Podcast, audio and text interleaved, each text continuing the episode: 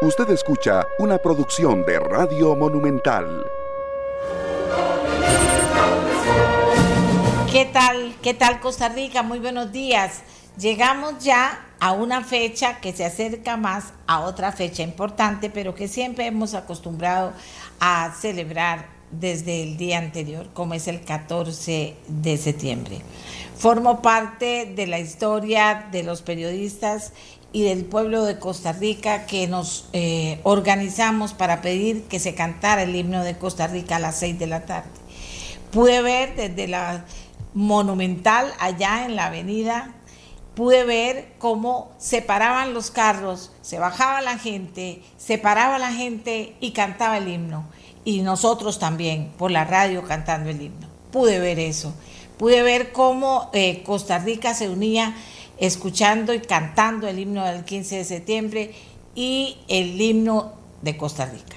Y fue una experiencia extraordinaria. Duró algunos años, después se fue desinflando y ahora la verdad es que creía yo que para el Bicentenario iban a haber iniciativas de ese tipo, pero al final ha sido un, acercamiento al Bicentenario muy flojito, muy blanco, Mucha gente me lo ha comentado, mucha. Hablé con cualquier cantidad de gente sobre qué era para ellos el bicentenario.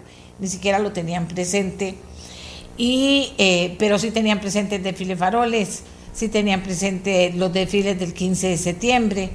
En fin, que nos acercamos hoy 14 de septiembre a el cumpleaños 200 de, de nuestro país. Mañana celebraremos el bicentenario, sin duda alguna como lo celebraremos cada quien a su manera y nosotros a la nuestra también. Así que esperamos contar con todos y todas ustedes. Las filas que vimos de ida y de regreso de las playas en Costa Rica fueron enormes.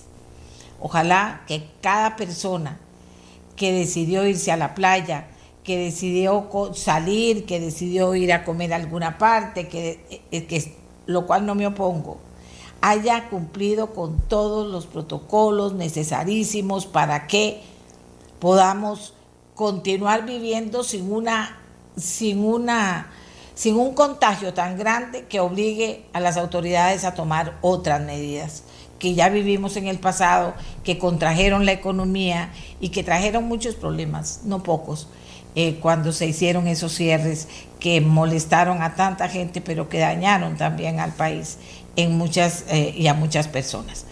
Entonces, estamos pidiendo a ver qué pasa, cuándo se mide esto y que no sea más serio de lo que ha venido siendo el contagio del COVID y en, en su manifestación delta muy, muy, muy contagioso, ¿verdad? Los hospitales colapsados, eh, mucha gente, usted a cada rato conoce, gente vacunada que, le dio el, que le dio el COVID. La gente dice, no, a mí me dio un poquitillo. Bueno, pero hay otra que la mató. De ahí así es. O sea, que tenía otras, como siempre se ha dicho, una serie de riesgos tenían las gentes que hacían que finalmente se complicaran las cosas y que las personas perdieran la vida. Entonces, a seguirnos cuidando, Costa Rica, esa es la primera tarea que tenemos, a seguirnos cuidando todos, cumplir los protocolos, guardar y resguardar nuestra, nuestra burbuja, tomar todas las decisiones que debemos tomar en ese sentido para lograr inclusive no solo prevenir el contagio, lograr fortalecer una cultura de prevención, de prevención para todo, porque tenemos que aprender a tener esa cultura que es la que nos hace obviamente un pueblo que mejor enfrenta la dificultad. Así que con este mensaje comenzamos el programa de hoy. Es un programa, eh, diría yo que especial, porque ayer fue lunes, no tuvimos a los diputados jefes de fracción y a la presidenta de la Asamblea hablando sobre la semana que pasó, sobre la expectativa, sobre lo que hay que hablar con ellos, que no es mencionar todos los proyectos en fila que usted no entiende del cual hablan porque ahorita tenemos ni más ni menos que enfrente ya los textos sustitutivos que serán que se enviaron a la Asamblea Legislativa y que son los que contemplan los eh, compromisos que tenemos con el Fondo Monetario Internacional siempre y cuando los aprueben los diputados. Y de eso vamos a hablar, porque ahí va un chorro de impuestos. De eso vamos a hablar porque aunque está irá primero a una comisión legislativa, a la comisión de hacendarios, pues obviamente de eso se está hablando ya a esta hora de la mañana eh, eh, en muchísimos lugares en que la gente está preocupada por estas informaciones. Así que vamos a hacer nuestra primera pausa, Costa Rica, y vamos a volver con los jefes de fracción de la Asamblea Legislativa para poder eh, estar atentos a esto que viene. Y lo que viene es que los diputados aprueben o no impuestos. Esto es lo que viene, Costa Rica, esto es lo que viene y le toca a los diputados tomar importantes decisiones o decir que de una vez hay una negociación, se van a lavar las manos y así se van a ir los proyectos y los textos sustitutivos que están ahí que son peligrosos, no es cualquier cosa. Hagamos la pausa y venimos con ellos, ¿de acuerdo? Gracias por acompañarnos. Amigos y amigas, estamos listos ya para trabajar con los jefes de fracción, la presidenta de la Asamblea, un analista político experto en temas legislativos con ustedes esta mañana. Y ustedes trabajen con nosotros a través del 84747474. Ese es el teléfono que nos comunican, los mensajes que nos llegan y que yo trato de planteárselos a los invitados al programa. En este caso hoy, los diputados. Hoy le voy a pedir a Daniel Calvo que comience el programa. Tres minutos a cada uno, porque si no, no nos va a alcanzar el tiempo. Por favor, respétense unos a otros y no se extiendan. Hay que aprender a hablar, ojalá dos minutos, porque hay quienes me dicen, doña Amelia, si solo un minuto, porque al minuto ya la gente está pensando en otra cosa. Imagínate. Bueno, vamos a poner máximo tres minutos. Daniel, me parece que es importante que usted empiece con un pequeño análisis porque no es una semana cualquiera para los diputados en la Asamblea. La opinión pública interpreta que ya los diputados van a estar analizando todos estos textos sustitutivos. Ya sabemos que eso no es así, pero de una u otra forma empieza, si no empezó ya desde este fin de semana, supongo que una negociación intensiva, porque no sé cómo los valora usted, pero hay preocupación también por los textos sustitutivos. Buenos días. Muy buenos días, doña Amelia, diputados que nos acompañan y las personas que nos escuchan en el programa. Efectivamente es una semana compleja, una semana que va a ser bastante corta por el feriado del día de ayer y donde usted dice, eh, como usted bien dice, perdón, eh, tenemos como el gran antecedente que el pasado, la, la, semana anterior más bien, el Poder Ejecutivo envió eh, textos sustitutivos y algunas mociones a proyectos que valga también la pena aclarar, no solo están en la Comisión de Hacendarios, están en la Comisión de Jurídicos, están en la Comisión de Económicos y también en la Comisión de Hacendarios. De una revisión inicial uno diría que se pueden ver aspectos de mejora, pero diría yo que no hay una mayor viabilidad de momento. Me corregirán aquí los diputados presentes. Yo quisiera suponer, como usted bien lo dice, que detrás de la presentación del Poder Ejecutivo hay un esfuerzo de negociación muy amplio pero dudo realmente que eso exista. También aquí los diputados me podrán eh, corregir a mí. Sería lo que uno esperaría, pero no necesariamente lo que sucede en, este gobierno.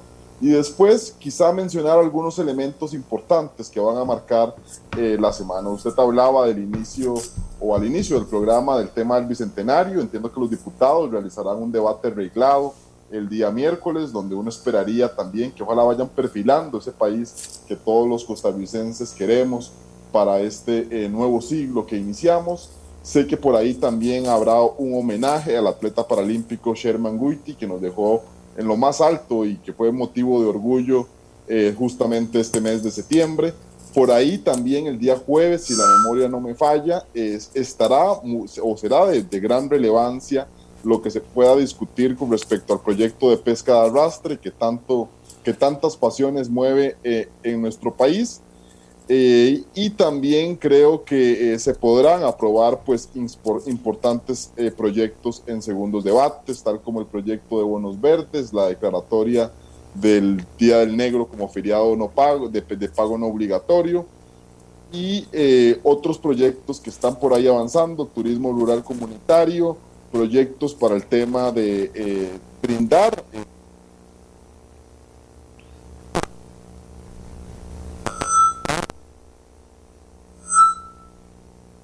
entre algunos otros proyectos importantes. Doña Amelia, eso se lo menciono como para que tengamos eh, quizá un mapeo de lo que puede suceder esta semana y que usted vaya pues eh, entrando en particularidades de alguno de estos temas e, irlos comentando. Algunos de estos temas, sin duda alguna, algunos de estos temas son muy serios muy serios. Cuando usted comienza a hablar de, impuestos en este país, las cosas se, eh, se, ponen difíciles y tenemos que hablar de impuestos porque, como digo, aunque se ha insinuado e insistido de que los diputados comienzan en un proceso, que comienzan una comisión, etcétera, etcétera, pues sin duda alguna el tema eh, es serio porque eh, mucha gente opinaba, bueno, pero si ya negociaron cómo está el tema, díganos la verdad, porque aquí hay mucho que negociar todavía, si no han negociado, etcétera. ¿Qué dice doña Silvia Hernández, presidenta de la Asamblea Legislativa, sobre lo que va a pasar en la Asamblea? Pero usted en una semana en que la gente va a comenzar a hablar de impuestos, impuestos, impuestos, cosas que quedaron peor, cosas que tal vez se mejoren o no, pues entonces va a ser eh, como un muy imperioso, muy imperiosa la voz de la gente diciendo, de ahí, están haciendo eso y no le están poniendo cuidado a lo otro. Adelante, doña Silvia. Y buenos días, doña Amelia, y un saludo a todas las personas que nos escuchan y nos acompañan esta mañana de martes 14 de septiembre a mis compañeros y compañeras diputadas. En concreto, eh, a mí me gustaría reforzar dos, varios de los temas que van a suceder esta semana, señalada por Daniel como una semana que ya inclusive eh, está totalmente agendada. El día de hoy vamos a ver alrededor de 12 segundos debates. Esto es importante recordarle a las personas que los segundos debates es el último proceso para que ya se conviertan en ley de la República. Estos debates incluyen los temas de eh, incentivos o apuesta para el sector cultura, el tema de la red de cuido que fortalece muchísimo esa figura, haciéndole énfasis a un proyecto que inclusive así complemento a un proyecto que la diputada Corrales había puesto en corriente legislativa y que ya se aprobó y le da la rectoría al PANI y además fortalece muchísimo más ese pilar para que aquellas personas que acceden a la red de cuidado y están en el límite de pobreza no tengan que ser excluidas inmediatamente que consiguen o tienen acceso a un empleo. Eh, eso pasará el día de hoy mayoritariamente. Veremos algunas mociones, como se ha señalado, para rendir homenaje a los atletas eh, que participaron en las Olimpiadas Paralímpicas ahora en Tokio y eh, otros proyectos de ley o dispensas que están ahí listas, como uno de la diputada que ha presentado la diputada Zoila Bolio y que tiene referencia a policía fiscal. Por otro lado, el día miércoles me parece que tiene de todo menos ser un acto meramente de simbolismo. Y es que las y los jefes de fracción acordaron tener un debate reglado para reflexionar sobre el tema del bicentenario y sobre todo eh, esos retos que tenemos a futuro. Y aquí lo que quiero aclarar en segundos es que el día miércoles tiene una dinámica propia de la agenda de la Asamblea Legislativa, por aquello que las personas se pregunten, bueno, eh, ¿por qué el día miércoles van a ver eso? Los miércoles tradicionalmente y por un mandato inclusive reglamentario, la Asamblea hace ese ejercicio de control político sumado al conocimiento de reformas constitucionales. Así que se acordó ampliar la parte del control político, que es ese ejercicio de, de denuncia, de llamado a la acción, de poner sobre la mesa algunos temas y poder en esta ocasión reflexionar, profundizar y hacer un llamado a la acción en varios temas en razón de los 200 años del Bicentenario. Y finalmente no me parece menor recordarle a la ciudadanía que el tema del el voto perdón, el tema del voto con pesca de arrastre o pesca de camarón, conocido como pesca de arrastre, que fue aprobado eh, por una mayoría en la Asamblea Legislativa muchísimo tiempo atrás y que el presidente de la República vetó, tiene un procedimiento inclusive constitucional definido y que por reglamento para este o cualquier proyecto que pase por un veto llega a la Asamblea Legislativa inclusive colocándose en los primeros lugares del orden del día. De manera tal que el día jueves la Asamblea conocerá lo que se conoce como el resello, que es avalar, por así llamarlo, el veto que le hizo el presidente de la República a pesca de arrastre, o por el contrario, eh, si llegara a suceder que una mayoría de diputados aprobara el tema de pesca de arrastre y ahí culminaría ese proceso para convertirse en ley de la República o por el contrario archivarse este tema. Y eso lo quiero poner sobre la mesa porque muchas veces la, la, ciudadanía se pregunta por qué los diputados van de nuevo a discutir un tema que ya se había definido, que el presidente vetó, que está culminado y es muy importante aclarar que estamos obligados para ese y cualquier otro tema que pase por un veto, llevar este procedimiento o proceso final reglamentado en la Asamblea con temas constitucionales para definir finalmente qué pasará. Eh, requiere de 38 votos el poder aprobar ese proyecto de forma final o por el contrario rechazarlo y archivarlo eh, y el día jueves, como lo define el reglamento, esa discusión se da hasta culminar y por ende realizar su votación en una misma sesión.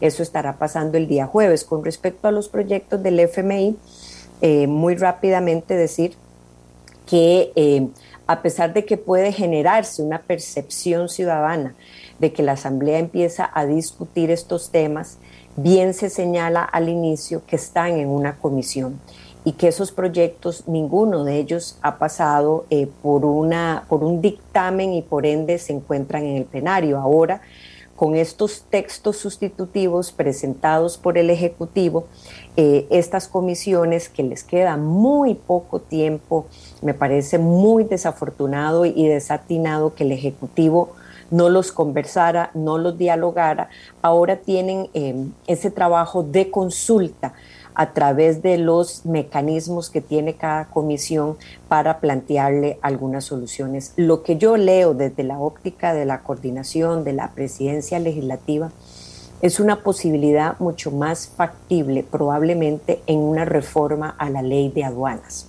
y poder caminar de la mano con el sector vinculado a este tema para poder complementar mucho del proceso que ha hecho esta Asamblea Legislativa con una ley de aduanas y poder tener una respuesta mucho más concreta para el inmediato, mientras los otros temas caminan en las comisiones con los tiempos que tienen ya inclusive por reglamento definidos. Bien, eh, yo nada más quiero insistir porque ya aquí me están insistiendo, las personas que durante el fin de semana lo hicieron también. Eh, doña Silvia siempre, y creo que eso es para educarnos también, ha hecho el propio por contarnos los procedimientos, por qué esto así, por qué no, por qué se hizo esto, aunque la gente esperaba otra cosa, etcétera, etcétera, etcétera. Pero sí es cierto, y, inclusive en este momento en el programa, que no se van a librar de que la gente diga, ¿están de acuerdo con más impuestos o no? ¿Va a haber impuestos o no? Eso es lo que la gente quiere saber. Y para mí es difícil, pues no decirlo porque tengo que tomar en cuenta la ciudadanía que está conectada y que quiere una respuesta en este sentido.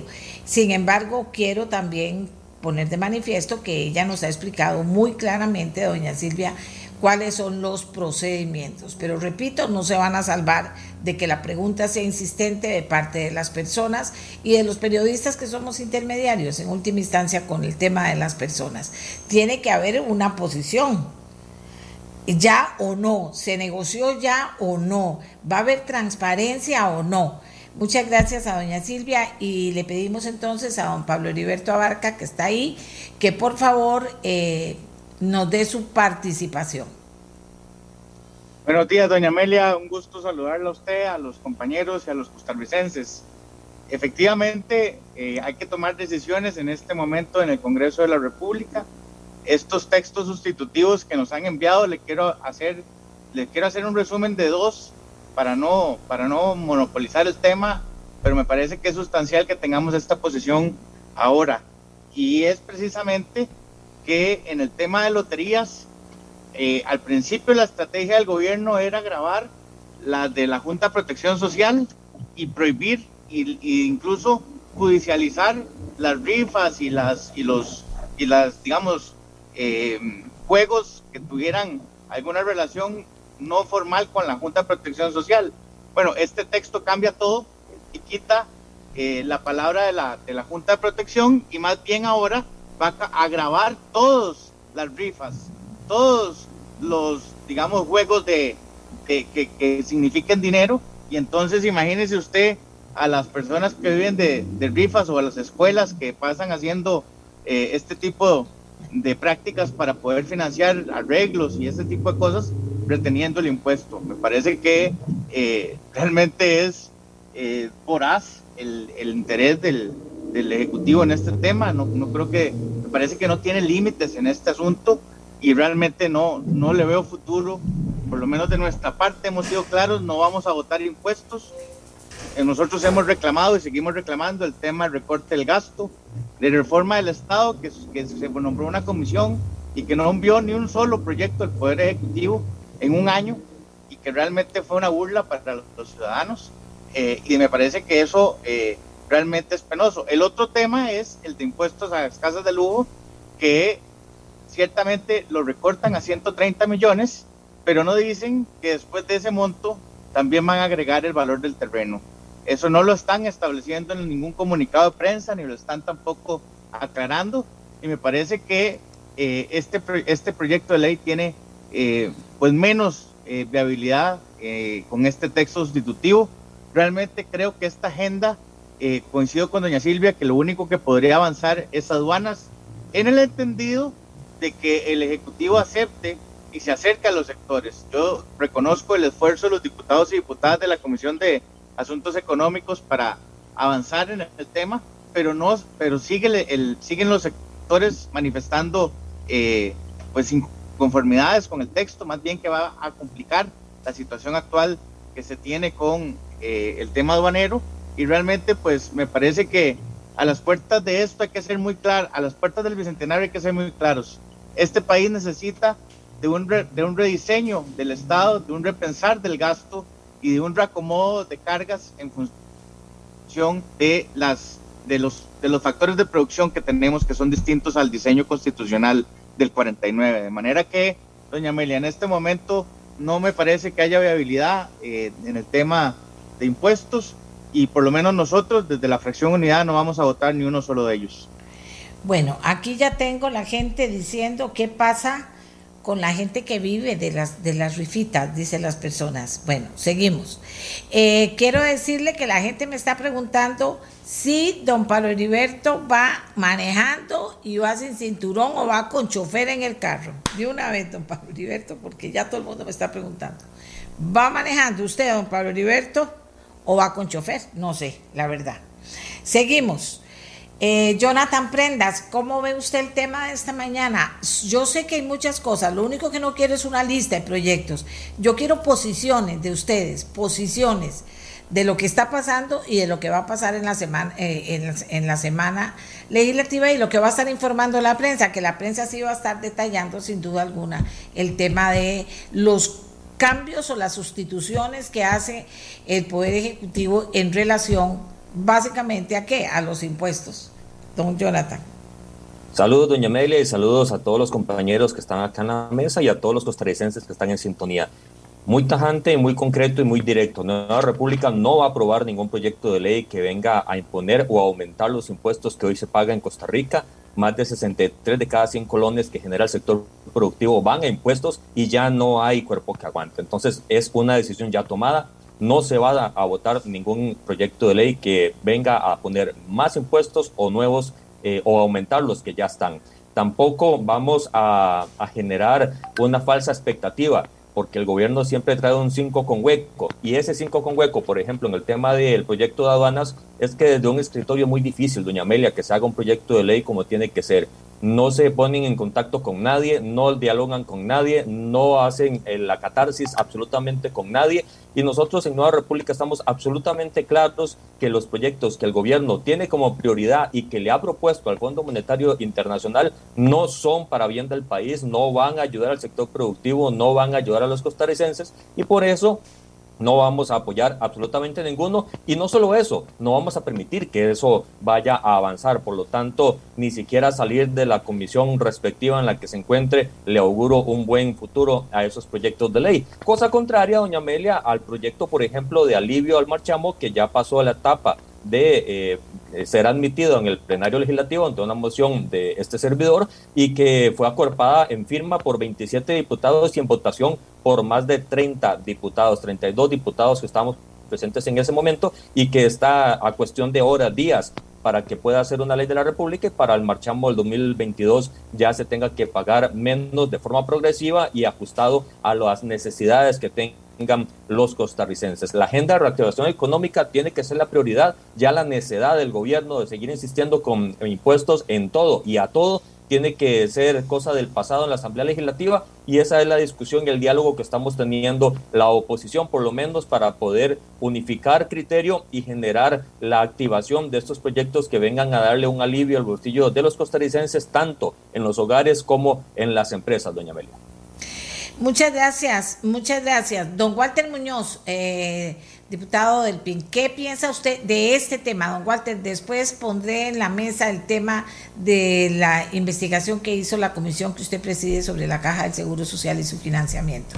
Sobre esto que estamos hablando, don Walter. Sí, buenos días, doña Amelia, y a los compañeros que nos acompañan.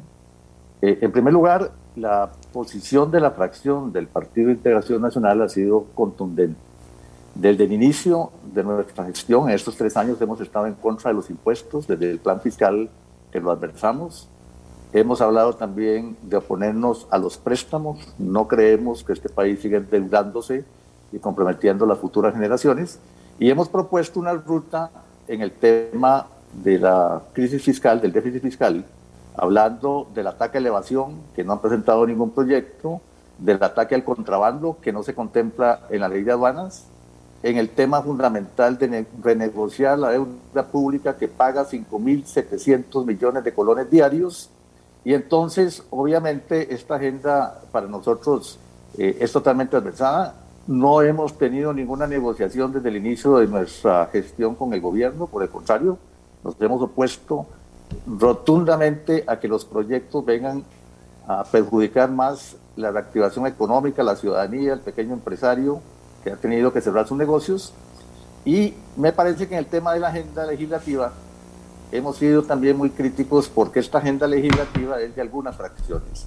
A nosotros nos han bloqueado totalmente los proyectos que pudieron sobrevivir, como el tema de quitarle el IVA y regular el precio de los medicamentos que ya están en plenario legislativo, que no entendemos por qué no se pone dentro de la lista de proyectos a discutir, y que desde ese punto de vista me parece que la agenda que estamos discutiendo esta semana esa conveniencia de algunas fracciones, no la conveniencia del país. El país necesita proyectos para generar empleo. Esta fue la principal, eh, la principal motivo por el cual los costarricenses hoy dicen que consideran que tienen una desesperanza porque no hay proyectos para, esta, eh, para este propósito. Y desde ese punto de vista, nosotros seguimos adelante eh, simplemente pensando que esta semana será una semana en donde no se aprueben proyectos que tengan un impacto realmente con el país y que desde ahora anunciamos que no solamente no pueden haber más impuestos, sino que tienen que haber facilidades para la posibilidad realmente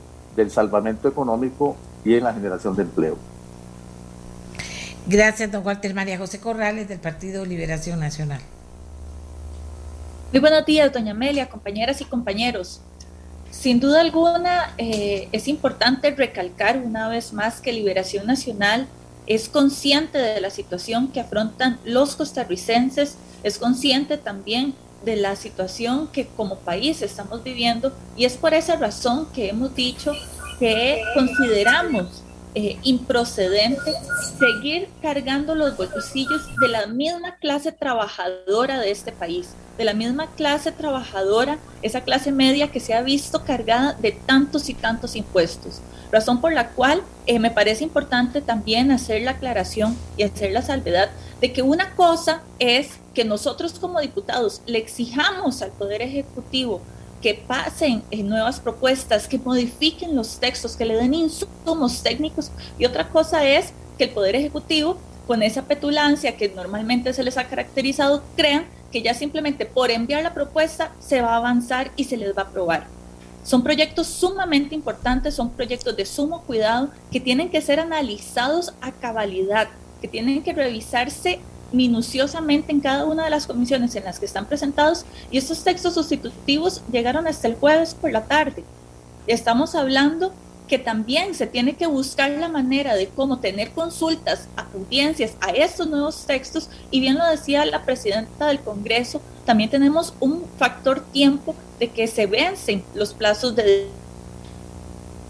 Vamos a hablar detenidamente de cada uno de estos expedientes, pero lo más importante es que nosotros como bancada consideramos importante generar ese respiro a la ciudadanía, pero sobre todo no seguir afectando a la clase trabajadora de este país.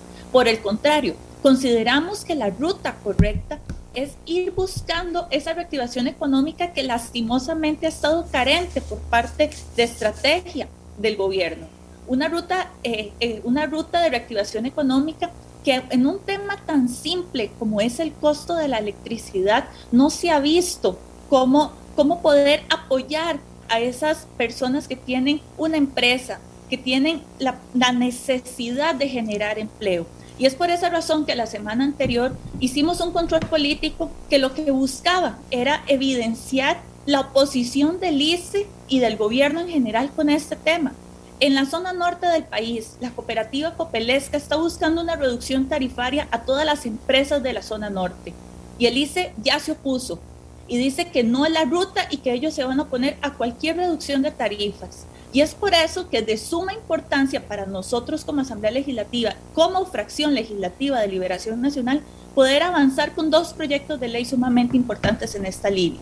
El de generación distribuida, que ya logramos avanzar con la quema de mociones, eh, de reiteraciones, perdón, y que ya Lice volvió a manifestar que está en contra de esta iniciativa y el de rescate de las finanzas públicas. Dos iniciativas liberacionistas, dos iniciativas que lo que buscan efectivamente es devolverle esa tranquilidad a la persona que genera empleo, que produce, que necesita una facilidad para así poder buscar esa ruta de saneamiento de sus finanzas y así poder aportar al país en generación de empleo como mencionaba.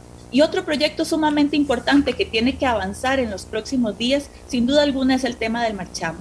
Otra propuesta que sin duda alguna, como digo, tiene que buscar la manera de cómo beneficiar también el bolsillo de los costarricenses, generando un equilibrio con las finanzas públicas, con la recaudación de las finanzas públicas. Una propuesta que tiene que ser progresiva y que tiene que venir así a generar una una, una facilidad de pago para el marchamo 2022 y que la recaudación que se vaya a disminuir sea la menor posible para así poder generar ese equilibrio que es lo que Costa Rica urge.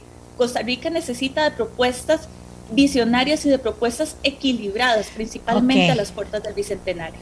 Gracias, María José. Aquí la gente dice, ¿por qué es que hablan tanto y tanto del costo de la electricidad? Y de acueductos y alcantarillados, ¿alguien se da cuenta de lo que cobra acueductos y alcantarillados? Un comentario al margen, pero que tiene que ver con lo que acaba de señalar.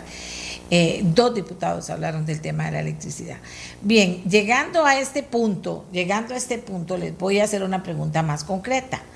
Eh, por ejemplo, doña Silvia, ¿qué, ¿qué de los proyectos del Fondo Monetario Internacional, ese es el tema. Entonces se lo puedo decir en dos partes. ¿Cuál de los que está en la corriente en este momento para ser aprobados es fundamental que se apruebe para usted y por qué?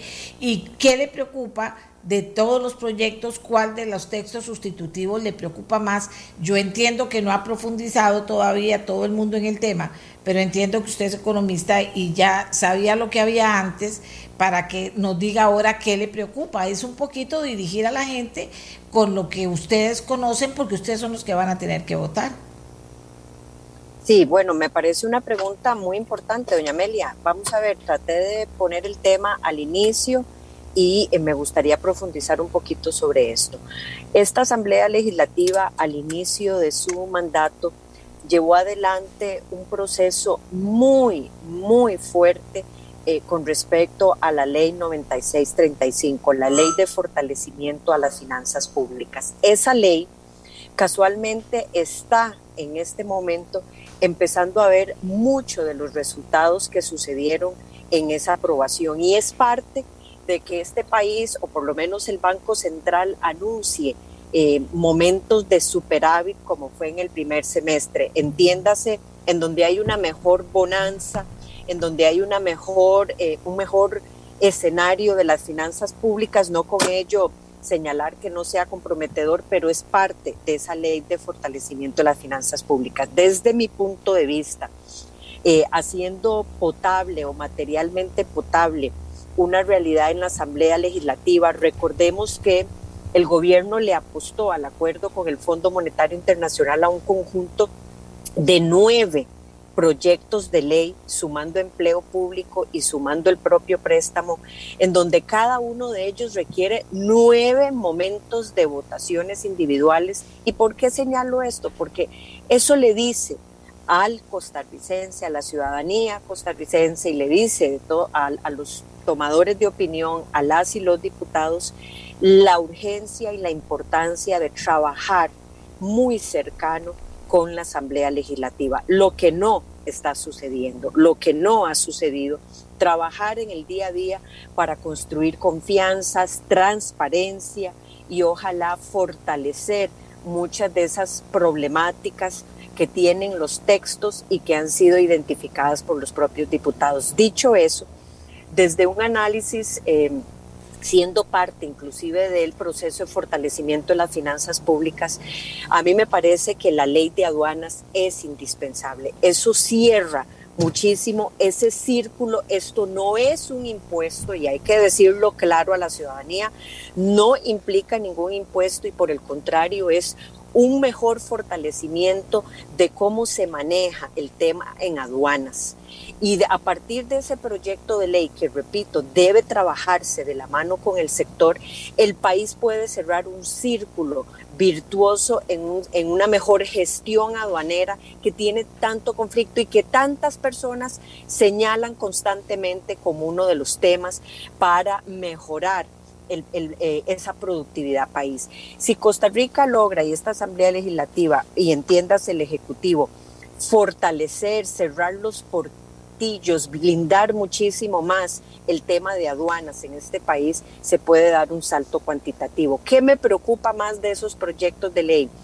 En términos generales, no puedo negar el proyecto de renta global ¿Por qué? Porque este es un proyecto que implica en sí mismo, no solamente en el contenido de una ley de más de 100 em, páginas robusta, que eso implica un nuevo esquema de renta, un nuevo esquema tributario de renta en este país y eh, requiere, por ende, de un esfuerzo, de un trabajo muy fino, de un acompañamiento muy grande. De lo contrario, eh, una ley que está prevista para dar rendimientos a partir del 2023, a todas luces manda una señal muy clara de que eh, fue previsto con el propio Fondo Monetario Internacional que el inicio de esa ley fuera posterior a lo que le puede implicar a esta Asamblea Legislativa. Y por eso es que empezar a trabajar ese texto eh, no es un tema menor, está en la Comisión de Asuntos Hacendarios, tiene vencimientos ahora en el mes de octubre y repito, para mí es un proyecto altísimamente integral que implica muchísimos artículos y le habla al país de un nuevo esquema de renta, para nada un tema menor.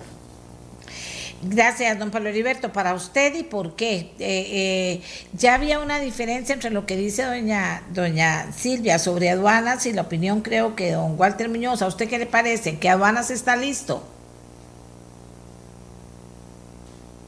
Don Pablo.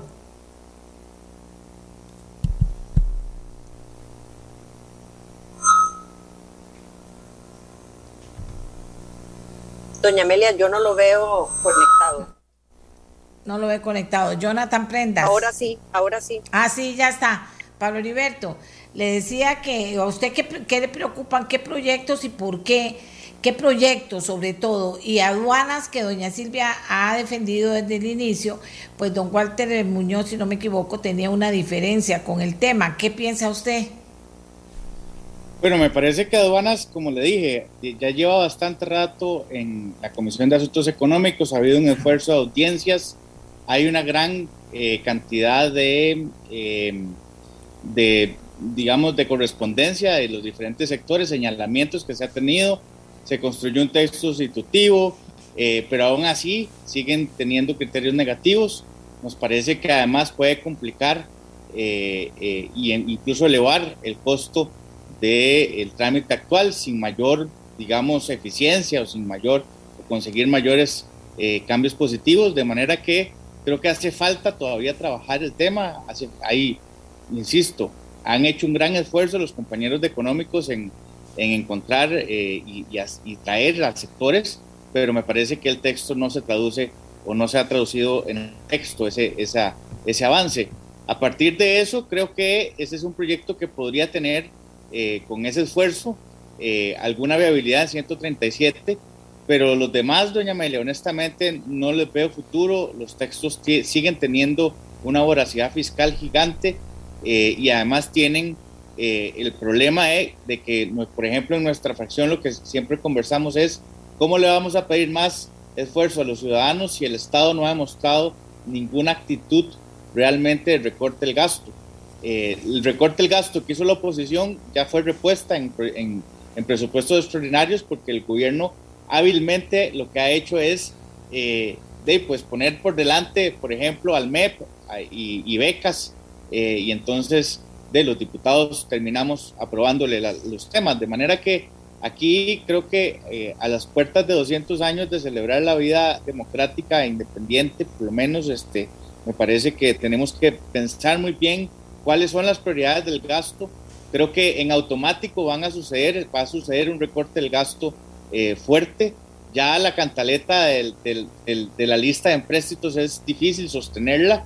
Eh, se va a cerrar ese tubo de una forma natural y creo que ya tenemos que repensar y, repensar el Estado y cómo podemos financiar, por ejemplo, la caja, de cómo podemos también eh, hacer una, un mejor manejo de, de, ese gasto, de esa inversión social que tenemos, porque a pesar de que tenemos esa inversión tan grande, eh, los, los, los, digamos, los niveles de pobreza y desigualdad siguen aumentando.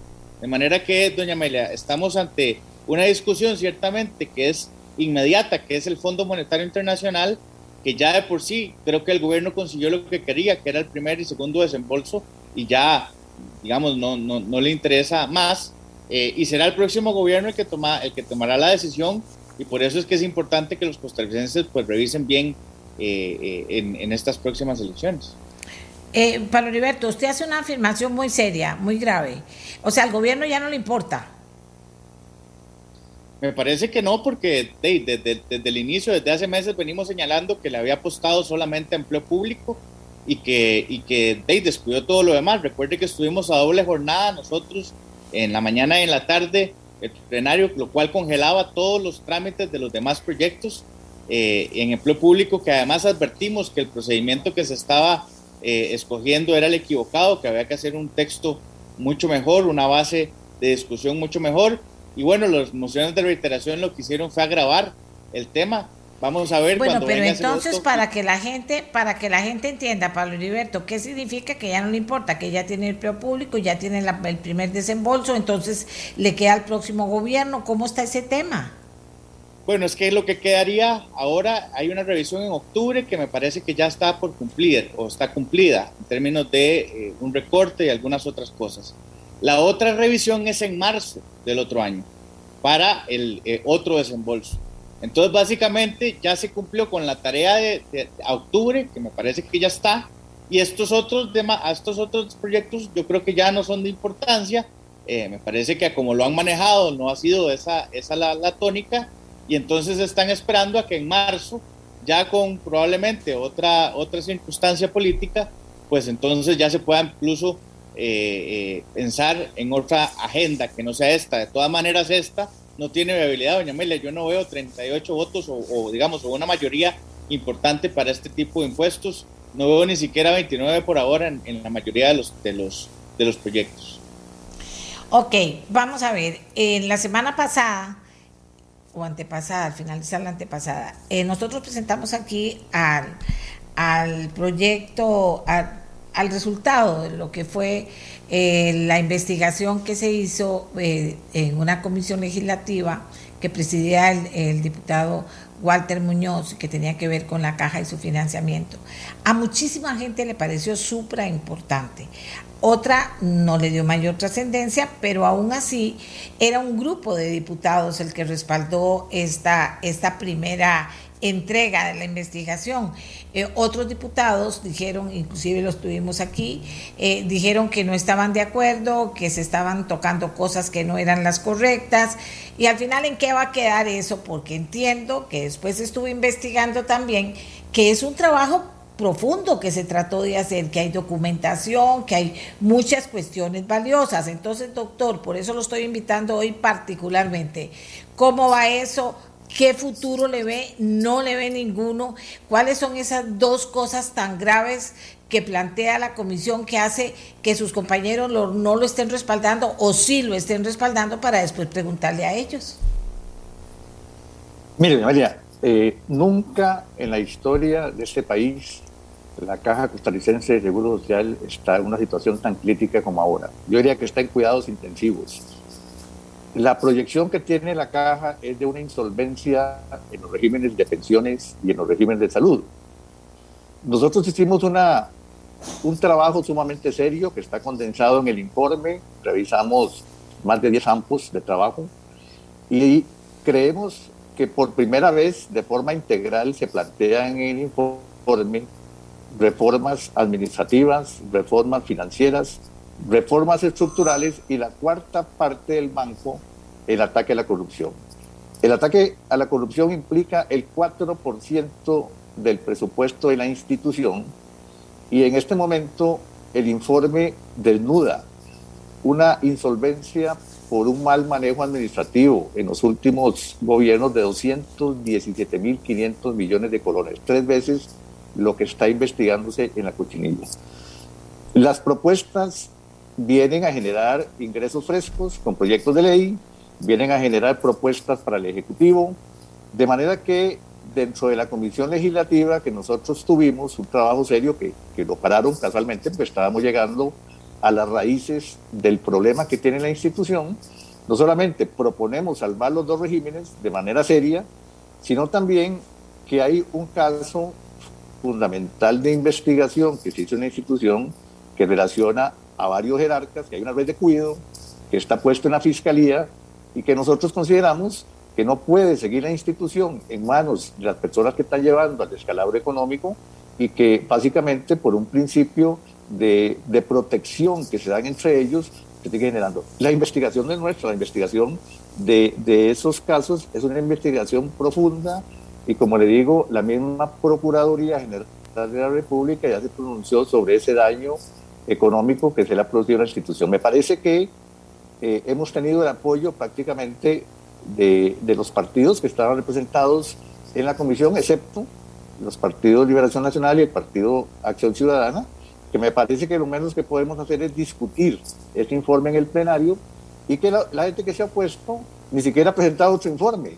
Se han opuesto, pero no han presentado absolutamente nada que diga lo contrario, ni tampoco dicen que lo que dice el informe no es cierto. Entonces, nosotros iremos adelante, estamos compartiendo el informe con la ciudadanía y dentro de la Asamblea Legislativa es obligado llevarlo al plenario legislativo para discutir, entonces esperaremos el momento para eh, dar los detalles específicos que vengan a poner una solución a la institución más importante del país antes de los 80 años de su fundación. Usted le entregó, aunque sea un resumen ejecutivo a todos los diputados del resultado de este, del informe que ustedes presentan.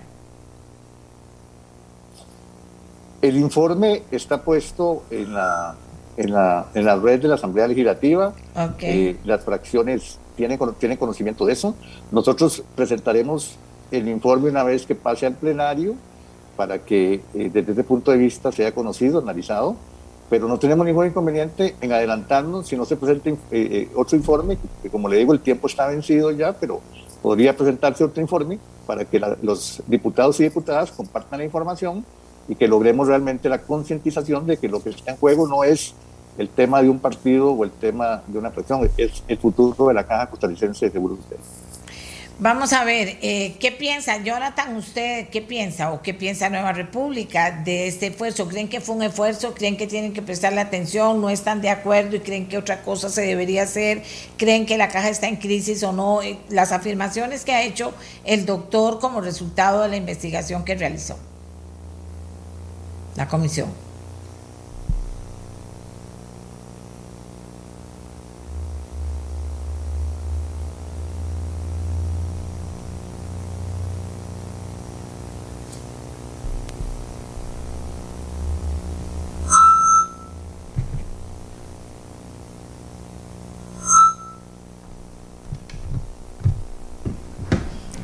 Ahora sí, vamos a ver qué pasó. Lo tiene cerrado. Eh, eh, Jonathan, Jonathan tiene el teléfono cerrado. Nadie le puede avisar. que acá estoy, acá estoy. Gracias, ah, Amelia. Si me, puede repetir, es que se me fue un poco ¿Descalifica usted, qué piensa Nueva República? ¿Descalifica en el esfuerzo que hizo la comisión que investigó con don Walter a la cabeza? ¿El informe de don Walter les ha interesado? Eh, ¿Coinciden en que la caja está en crisis? Hay que buscar soluciones. Si no están de acuerdo, ¿tienen alguna diferente? Nosotros tuvimos una representación en esta comisión, el diputado Ignacio Alpizar estuvo de lleno participando en la investigación, en los aportes, generando información que era bastante importante. Estamos en este momento en la fracción pues revisando los alcances de la, de la investigación porque estamos totalmente de acuerdo que a la caja hay que meter el bisturí, pero un bisturí eh, bastante bien depurado porque no podemos eh, hacer un error a la hora de intentar hacer una gracia. Entonces, en ese, en ese entendido y viendo que, por ejemplo, compran un edificio de hace un año a millones de dólares y lo tienen abandonado que las compras no están siendo como tienen que ser, que la administración financiera no está haciendo lo impecable que debería de ser y que todo tiene que tener una constante evolución para tener eficiencia, pues estamos en el entendido de que tenemos que revisar el, a profundidad ese informe para saber si acoge efectivamente los alcances que debió haber tenido, si le faltó o si por el contrario se excedió en algún tipo de elemento. En este momento estamos en ese estudio y el compañero eh, Alpizar está haciendo el balance y el análisis para poder compartirlo en la reunión que viene el próximo lunes. Eh, la misma pregunta para María José Corrales. Quiere decirle que don José María Villalta eh, se excusó de que no podía estar hoy con nosotros esta mañana. Me parecería una, una opinión valiosa sobre este informe. Pero ¿qué piensa Liberación Nacional, María José?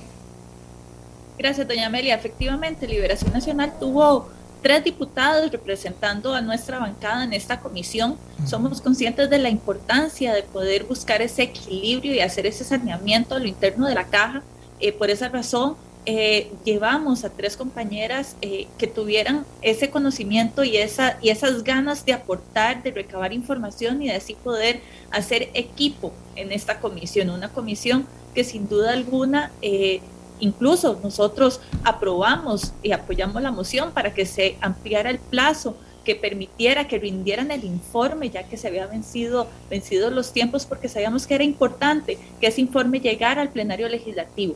Ahora bien, lo estamos eh, analizando a lo interno de la fracción para así poder entonces eh, buscar la manera de cómo eh, llevar el informe al plenario legislativo y hacerlo correspondiente según el reglamento, porque como menciono, sin duda alguna somos conscientes y buscaremos la manera de cómo también evidenciar la situación que se vive en la caja, pero cómo buscar soluciones reales y concretas eh, ante un tema tan importante y no simplemente usarlo como un discurso, sino más bien por el contrario, llevar soluciones concretas al tema.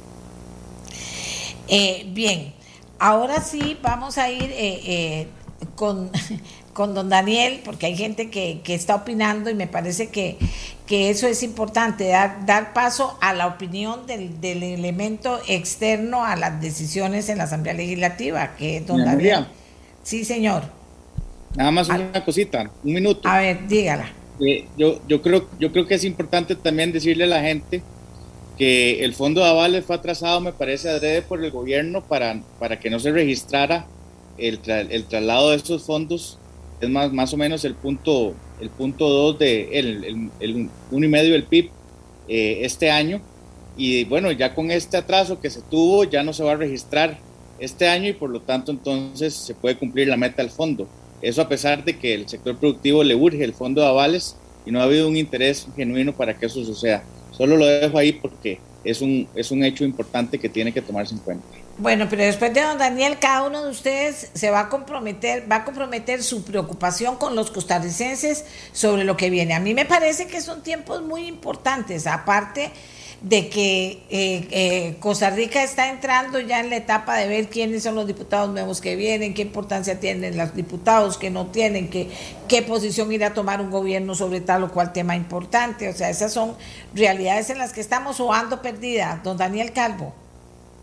efectivamente, doña Amelia, son las, las preocupaciones que tienen todos los costarricenses, no solo del tema de impuestos, que usted ha sido pues enfática en, manifestar la preocupación. Creo que los diputados le han dejado claro que realmente el panorama no es de que los impuestos se van a discutir inmediatamente, que esto tendrá que, llevar una discusión reposada, que no hay realmente un buen ambiente para estos proyectos. Y concuerdo con lo que mencionaba el diputado Pablo Heriberto Abarca, que prácticamente creo que el gobierno ha dicho eh, pateará la bola para que sean la próxima administración, esos diputados que hoy estamos pendientes de escoger, que vienen en titulares de que un partido escogió a determinada figura, eh, quienes tendrán que resolver a fin de cuentas estos grandes temas para intentar lograr la sostenibilidad eh, económica que nuestro país viene deseando. Ojalá no solo con impuestos, como también mencionaban aquí algunos diputados, sino también aparejado a un tema o a una agenda de reactivación económica, que es la que hemos venido intentando perfilar desde hace varios programas atrás. Doña Silvia, como presidenta de la Asamblea, ahora sí, ¿qué le preocupa más allá? Esto de avales ya pasa a ser importante en la preocupación de muchísima gente, pero ¿qué le preocupa? Ya hablamos de aduanas, hablamos de los temas del fondo. ¿Qué le preocupa a usted? No sé si a nivel de control político, si a nivel de trabajo legislativo, si a nivel de compromiso de los partidos. ¿Qué le preocupa? Porque el tiempo está corriendo también. Y es cierto, hay muchos, hay muchos proyectos eh, sobre los que hay eh, está el ojo puesto de que finalmente puedan ser votados, pero, pero también creo que se han detenido algunos de los que se suponían estar en primer lugar. Sí, yo comparto una preocupación que estoy segura cada uno de los jefes acá representados, jefas y jefes de fracción también la tienen, y es cómo maximizar eh, este tiempo que nos queda de sesiones ordinarias. Eh, nosotros tenemos una muy buena, y debo decirlo, ojalá hasta envidiable en la relación que debería de tener el Ejecutivo dentro de la Asamblea Legislativa. Tenemos una muy buena relación de coordinación entre jefes de fracción para ir trabajando la agenda que cada semana nos llama la atención, nos convoca a trabajar en este periodo de sesiones ordinarias. Recordemos que a este periodo le resta prácticamente el mes de septiembre y el mes de octubre únicamente y concluye este periodo que es esa ventana de oportunidad que tenemos en la Asamblea Legislativa para posicionar esta agenda de lo urgente entre lo urgente. Lo segundo es que la Asamblea Legislativa, como lo señalé desde el primero de mayo, no se quede únicamente atrapada en esa discusión que es de corto y de inmediato plazo y por lo menos inicie las discusiones en temas que requiere este país y que son para la próxima década. Y ahí yo volvería al tema del ICE y sus finanzas. El Partido Acción Ciudadana, con el apoyo del Ejecutivo, de alguna forma, debo decir, ha bloqueado la agenda que tiene que ver con este tema. Y no me refiero únicamente al proyecto es, Chacón, jefa de acción de liberación, que de forma muy atinada están hoy sobre la mesa ya para primer debate y que toca el corazón del tema del problema de las finanzas que tiene el ICE y por ende la incidencia en tarifas eléctricas. Pero ahí también hay otros proyectos de ley que empiezan a abordar ese modelo no para afectar a una institución per se, pero sí me parece en ese de acomodar muchas de estas instituciones que hoy tienen un problema muy serio, las dando a enfrentar el gobierno de la República para el cierre de este año, para el inicio a los ya, que tiene empresas del Estado. Y en esas entra el ICE, que ya anunció un megapréstamo que ellos están eh, gestionando para ir cubriendo algunos de los vencimientos de sus deudas para este año, pero eso no le alcanza. Y a mí me parece que este país está prestando poca atención a la labor que la Asamblea Legislativa está haciendo en este tema, no de ahora, no de hace una semana, y que estos proyectos de ley han sido un calvario porque han estado en el congelador por parte del gobierno en los periodos de sesiones extraordinarias y cuando se da esa ventana de oportunidad para abordar el tema, vemos también retrasos por parte de la fracción oficialista. Así que me parece que este es un tema que también me preocupa, también nos debe ocupar, sumado a cómo priorizar y maximizar estos prácticamente dos meses o menos de dos meses que nos resta de sesiones, mes y medio de sesiones ordinarias en donde la agenda de reactivación económica por parte de las jefas y jefes de fracción fue acordada como eh, lo primordial. Y le robo dos segundos, doña Amelia, empleo público. Empleo público está previsto, según eh, las conversaciones que he ido teniendo, de llegar a la Asamblea Legislativa esa resolución integral a finales de esta semana o a inicios de la próxima semana.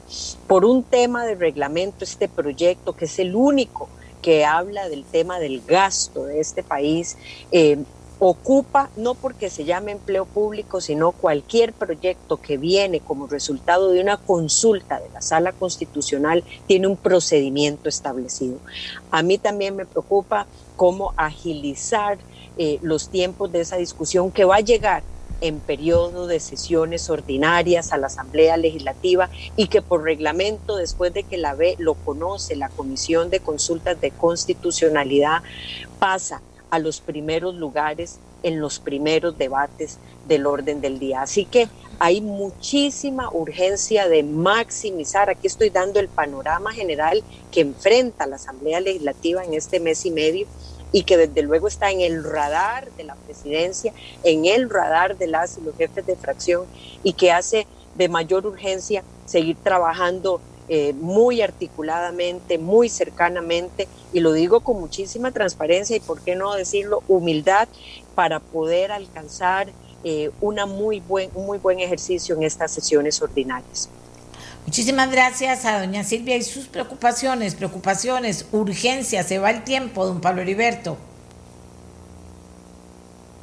Muchas gracias, doña Amelia. Retomo el tema, me parece que el, el tema de fondo de avales es indispensable eh, tramitación. Entiendo que hay un esfuerzo que ha estado coordinando la diputada Ana Lucía Delgado, que yo he estado colaborando, que los diputados de hacendarios están tratando de sacar adelante.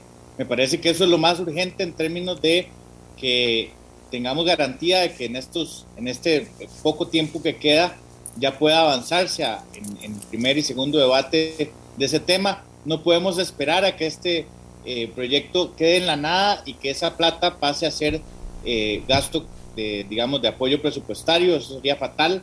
Además de que el sector productivo necesita ya de una eh, atención inmediata en el tema de créditos. este proyecto tiene que no solo consolidar la situación de, del, préstamo de los 280 millones de dólares, sino también cuáles son las, digamos, el trámite que tendría este tipo de apoyos en el sistema bancario nacional. Hay alguna gente que estaba pensando en, hacer una, o el gobierno estaba pensando en hacer una estructura paralela. Nosotros hemos dicho que tenemos que usar tanto, lo, digamos, lo que ya existe, tanto de Banca de Desarrollo como del Banco Popular, y nos parece que estableciendo comisiones máximas y estableciendo condiciones en particulares, el Banco Popular podría ejecutar esto de una forma fácil porque ya lo está haciendo. No hay que explicarle nada, ni hay que eh, eh, pues digamos, eh, inventarle nada nuevo. De manera que a mí me parece que este es el tema en el que debemos abocarnos ahora. El fondo de avales es una necesidad para el sector productivo y en eso pues estaremos dedicándole nuestro tiempo. Ok. Jonathan. Doña Amelia, de parte de Nueva República, nosotros tenemos grandes prioridades y muchas preocupaciones para las últimas seis semanas de sesiones ordinarias. Necesitamos seguir impulsando la agenda de reactivación económica, por ejemplo, el tema de las cuotas de los, las personas trabajadoras no eh, asalariadas es una urgencia para poder seguir eh, bajando la informalidad, reactivando la economía y generando empleo. También la parte de jornadas excepcionales, generación distribuida, el tema de avales, nosotros siempre hemos dicho desde el primer momento cuando el gobierno andaba por, por los valles de ellos, que era urgente tener en consideración lo que ya Banca para el Desarrollo estaba generando y también lo que Banco Popular estaba eh, pues impulsando y pues nosotros siempre hemos estado en esa línea y eh, sobre eso es que estamos también ahora eh, tratando de ver si podemos enderezar el barco del fondo de avales el tema, eh, todo lo que genere la parte de reactivación siempre será importante, pero puntualmente estos tres, cuatro proyectos, el de infraestructura en telecomunicaciones que está a punto de salir de la Comisión de Gobierno y Administración, es vital para poder darle eh, fibra óptica absolutamente a todo el país con la estructura ya diseñada del gobierno y que a partir de ahí pues podamos eh, desarrollar toda la parte que está fuera del gran área metropolitana que siempre son las comunidades olvidadas y que llega al desempleo en un 30 o 35%. Es sobre eso que estamos trabajando, sobre otros proyectos de ley, esperamos que eh, pues no sean los que generen retraso en la reactivación económica y en el tema puntual de los que impostergablemente hay que revisar, pues tenemos que eh, tener un equilibrio en los tiempos y en los plazos para poder sacar en estas cinco o seis semanas que quedan estos proyectos de reactivación económica, a pesar del gobierno de la República y a pesar de los opositores de la reactivación económica que están en la Asamblea Legislativa. María José Corrales. ¿Qué me preocupa? Me preocupa que estamos en una emergencia nacional en temas de, falta de acciones de reactivación económica, una emergencia no declarada y que no hay una ruta clara. Y que por el contrario, el gobierno está eh, realmente viendo otros temas que no son prioritarios y no se está enfocando en estos, en estos temas en particular.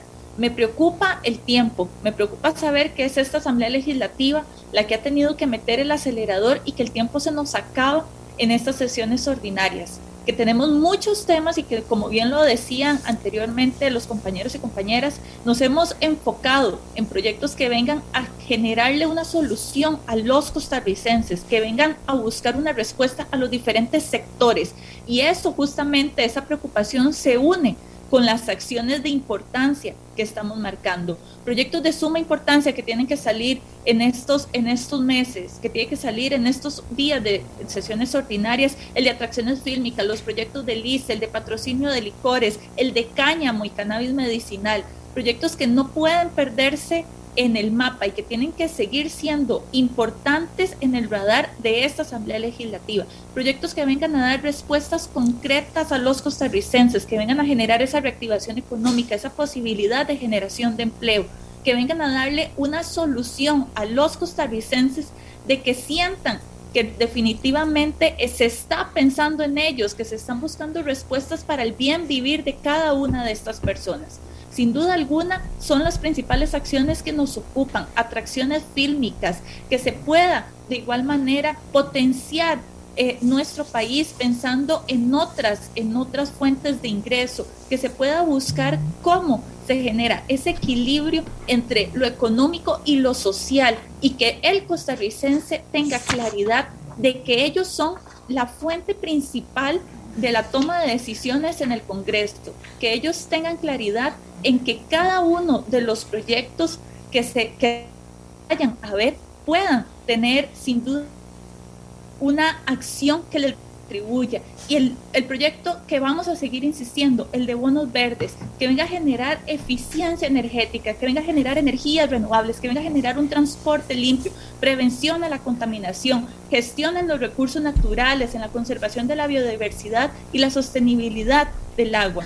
Son proyectos que tienen que ser la guía para poder así generar ese grado de importancia en estos, en estos últimos días. Gracias, María José. De, mm, doctor Walter Muñoz.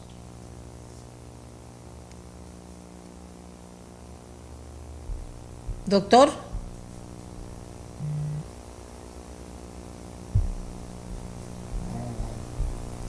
A ver, mm, me queda el doctor y si no vamos con, con Daniel Calvo. ¿Está el doctor o no está?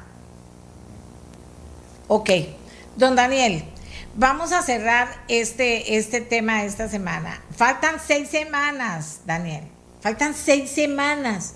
Y, y, en la primera sesión de trabajo que tuvimos se hablaba del cannabis, se hablaba de tres de los proyectos que se acaban de mencionar, por lo menos.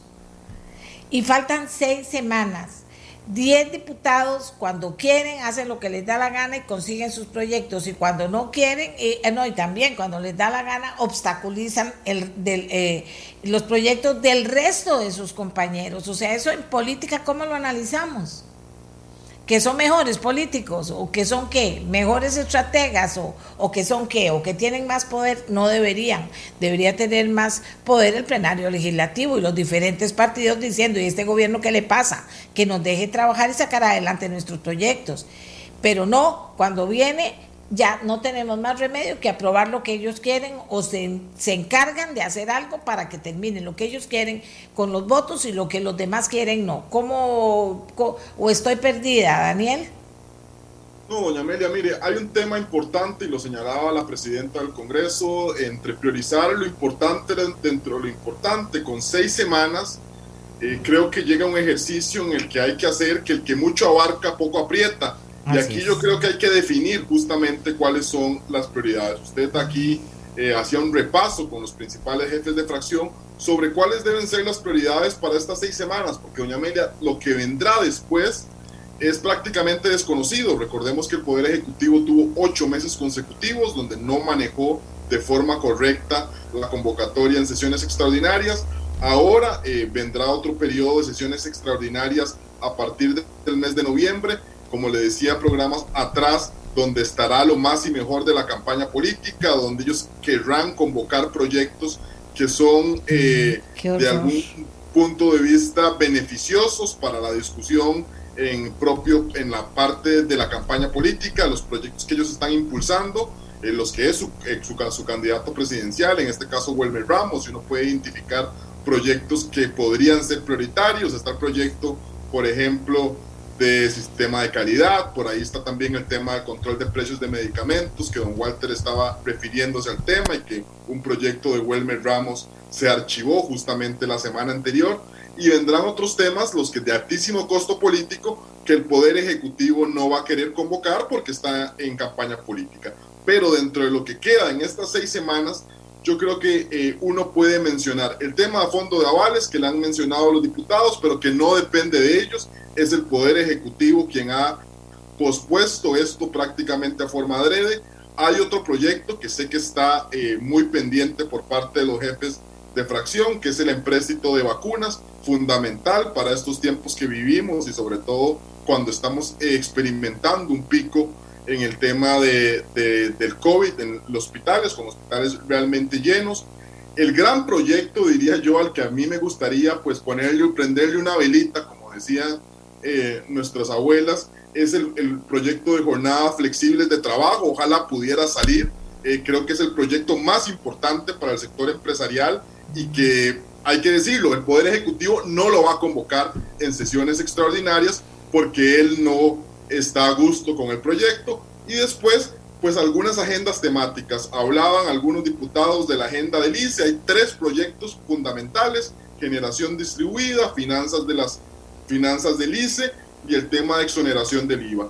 Está el tema de la caja, pendiente con amnistía de la caja, está el proyecto de Jonathan Prendas que fue dictaminado esta, eh, la semana anterior de igualdad de los trabajadores, que es también Ajá. fundamental y dos proyectos importantes de Pedro Muñoz en la Comisión de Económicos, lamentablemente sin mucho movimiento, como tra trabajador independiente y justicia contributiva. Y después un, un, otra agenda temática importante que se acaba de aprobar el proyecto de factura electrónica, pero por ahí nos queda el tema del pagaré y un proyecto fundamental, doña Amelia, para quienes trabajamos como, como trabajador independiente, que es que el pago del IVA eh, se haga cuando a uno el cliente le paga y no que las personas que la están pulseando tengan que ponerlo para que después, cuando el cliente pagó 100 días, 60 días, 90 días, eh, uno pueda hasta ese momento pues le sea pagado. Es el proyecto 22.801. Pablo Heriberto creo que me, me, corrige ahí en el nombre si estoy equivocado.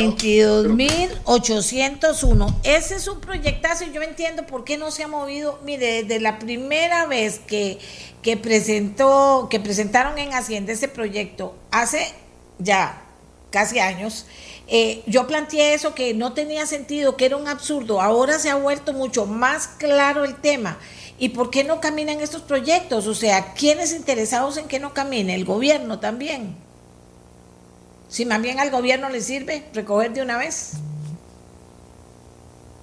Daniel. Mira, doña Amelia, yo de aquí creo que Pablo es el que le puede mencionar las razones. Ah, bueno, ok, ok. Eh, Pablo, vamos, vamos, con, vamos con usted.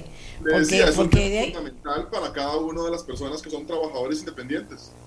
Sí, eh, o sea, no entiendo, yo no entiendo. Eso, en ese proyecto no entiendo. Daniel tiene toda la razón, eh, pero que ¿Por qué no pasa en la asamblea? ¿Por qué no caminan? ¿Cuáles son los intereses? Seamos más transparentes. Porque para saber, pero ¿por qué no? Si eso recoge y hasta cuál es el interés, quiénes no quieren. El gobierno otra vez, al gobierno no le sirve, le sirve recoger de una vez, le sirve a los, a, los, eh, trabajadores y le sirve a las pequeñas empresas sociales, sirve. ¿Qué es lo que pasa con eso? Pablo Heriberto, ¿cómo lo ve? Bueno, muchas gracias, doña Amelia. Vea, este proyecto estuvo a punto de dictaminarse antes de que entráramos a periodo extraordinario eh, y lamentablemente no fue convocado. Ha habido un gran esfuerzo de los compañeros de hacendarios en eh, construir un, un, texto de consenso que fue dictaminado hace dos semanas y que ahora está en el trámite para ya entrar a plenario y empezar a quemar días 137. Eso podría pasar, eh, digamos que la otra semana y que en, el, en este entendido, pues es uno de los proyectos que me parece que se, debe ser prioridad para que sea una herramienta efectiva de reactivación económica para traer justicia en términos de que las personas no tengan que financiarle a su proveedor el impuesto que debe recolectarle eh, si no se lo ha pagado.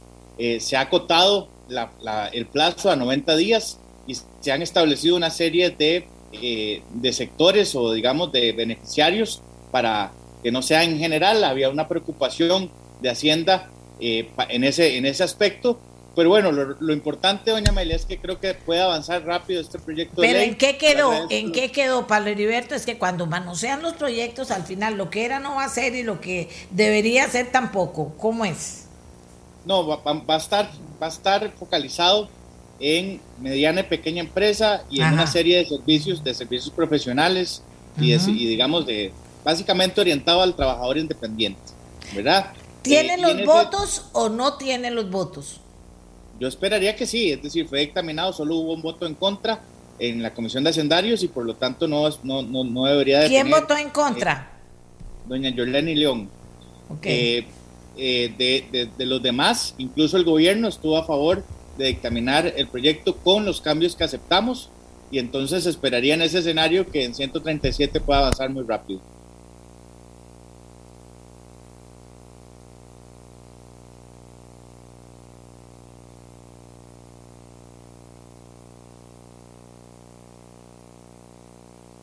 ¿Qué tira ese ahí eh, eh, poder prever en la asamblea, verdad? Porque de repente viene alguna negociación y, resulta que echa a perder esa, que es algo que la gente está esperando.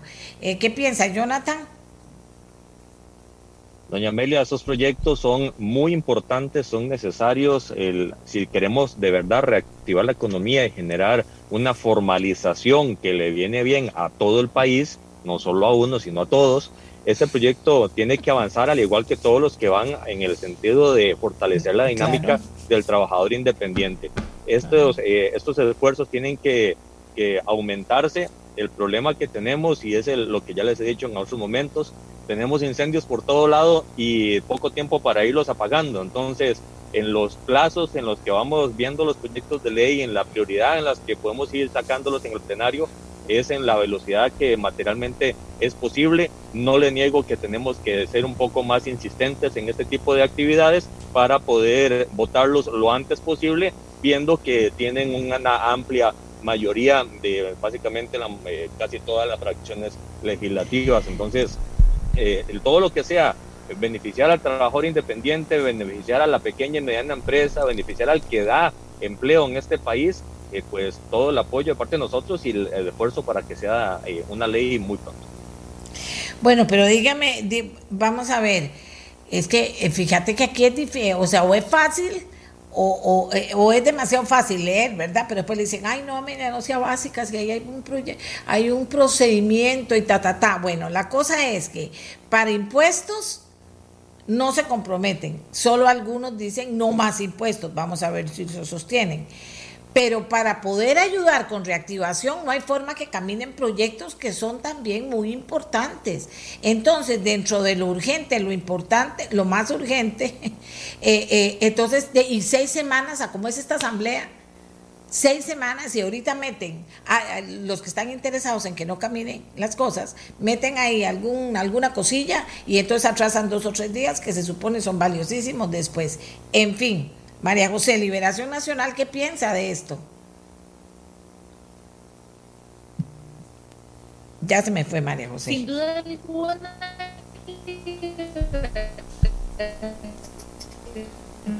No, no, tenemos mal audio con, con María José. Tenemos mal audio con. Doña Amelia. Ok, adelante. ¿Qué piensa Liberación de esas cosas?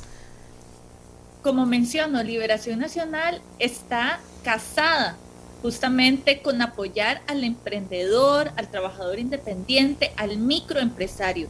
Y es por eso que hemos apoyado e incluso presentado proyectos en esa línea, que ya hoy son ley de la República. Y lo que hemos buscado efectivamente es poder dar esas facilidades y esas garantías al, a la persona independiente, a ese trabajador independiente, para que así pueda generar ese recurso que se requiere sin tanta burocracia y sin tanta traba. Proyectos como eh, el que viene a generar un fomento al emprendedor, que viene a facilitar los pagos tanto a la póliza de riesgo del trabajador como sus cuotas este, con la caja, que viene a hacer esas autorizaciones, que viene a hacer unas ventanillas únicas en las municipalidades, sin duda alguna son proyectos que suman. Con este proyecto en particular, eh, estamos en la línea de venir siempre a dar esas facilidades. Conversaremos eh, eh, a lo interno para saber cuál es la preocupación que puede existir, pero eso no significa que se esté en contra. Lo que, se, lo que significa es, por el contrario, que se quiere blindar y pulir una iniciativa de este tipo para que así salga de la mejor manera como lo hemos hecho responsablemente con todas las iniciativas de ley. Bueno, eh, me parece que, que, estamos aterrizando, don Daniel. No sé si nos queda alguien. Creo que don Walter ya se fue. No sé si eh, nada más que me confirmen, pero don Daniel, o sea, seis semanas en la Asamblea Legislativa no es nada. Diga usted que es el que más sabe de esto. Y, y proyectos que están desde el principio no han caminado al paso, al paso que deberíamos para que estén en etapa final y si están en etapa final están esperando. O sea, ¿cómo, cómo, cómo poder entender esto eh, y que se quedó sin margen de acción?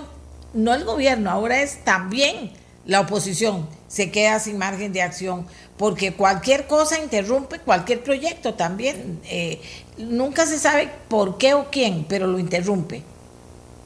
Mire, doña Amelia, creo que la Asamblea está viviendo un tiempo de transición después de una reforma constitucional que, como le mencionaba, dio ocho meses consecutivos al Poder Ejecutivo, que me temo yo los malgastó.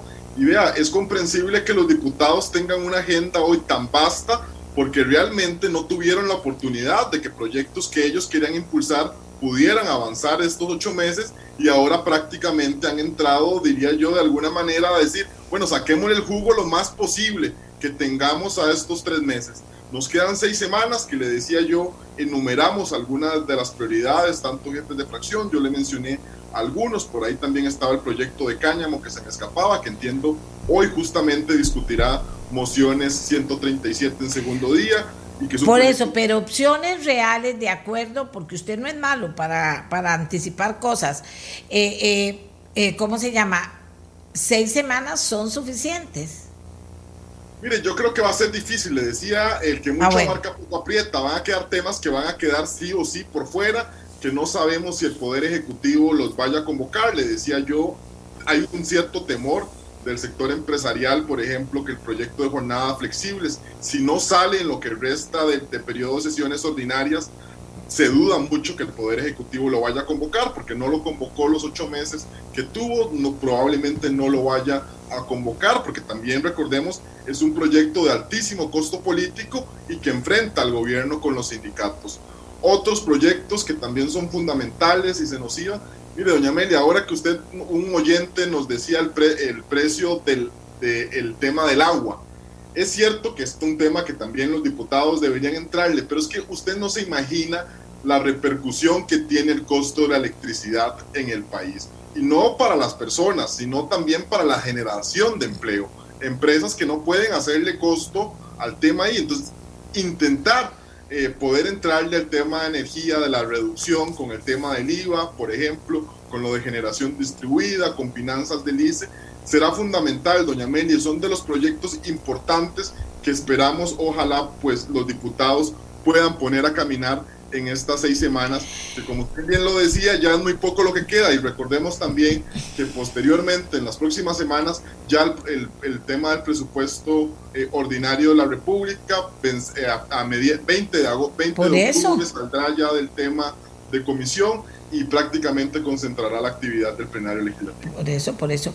Y, es que yo digo, a nivel a nivel de análisis político, ¿qué es lo que pasa? y vuelvo a decirlo, y cualquier partido que fuera, 10 personas, 10 personas de una fracción pueden manejar las agendas de la Asamblea Legislativa. ¿Cómo es que eso pasa, Daniel? Porque eso es lo que pasa en la práctica.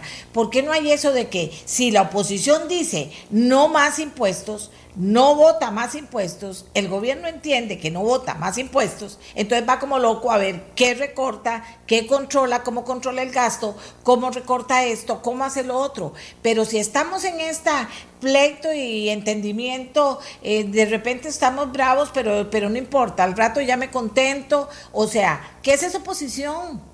Si a la final termina perdiendo la oposición y termina el gobierno de, con, con todas esas eh, recursos que tiene, eh, eh, afectando, no solamente afectó al país, no mandando proyectos importantes de reactivación económica cuando tuvo todos esos meses para hacerlo de manera fundamental e importante, sino que ahora que tienen los diputados el chance, entonces tampoco soporta eso.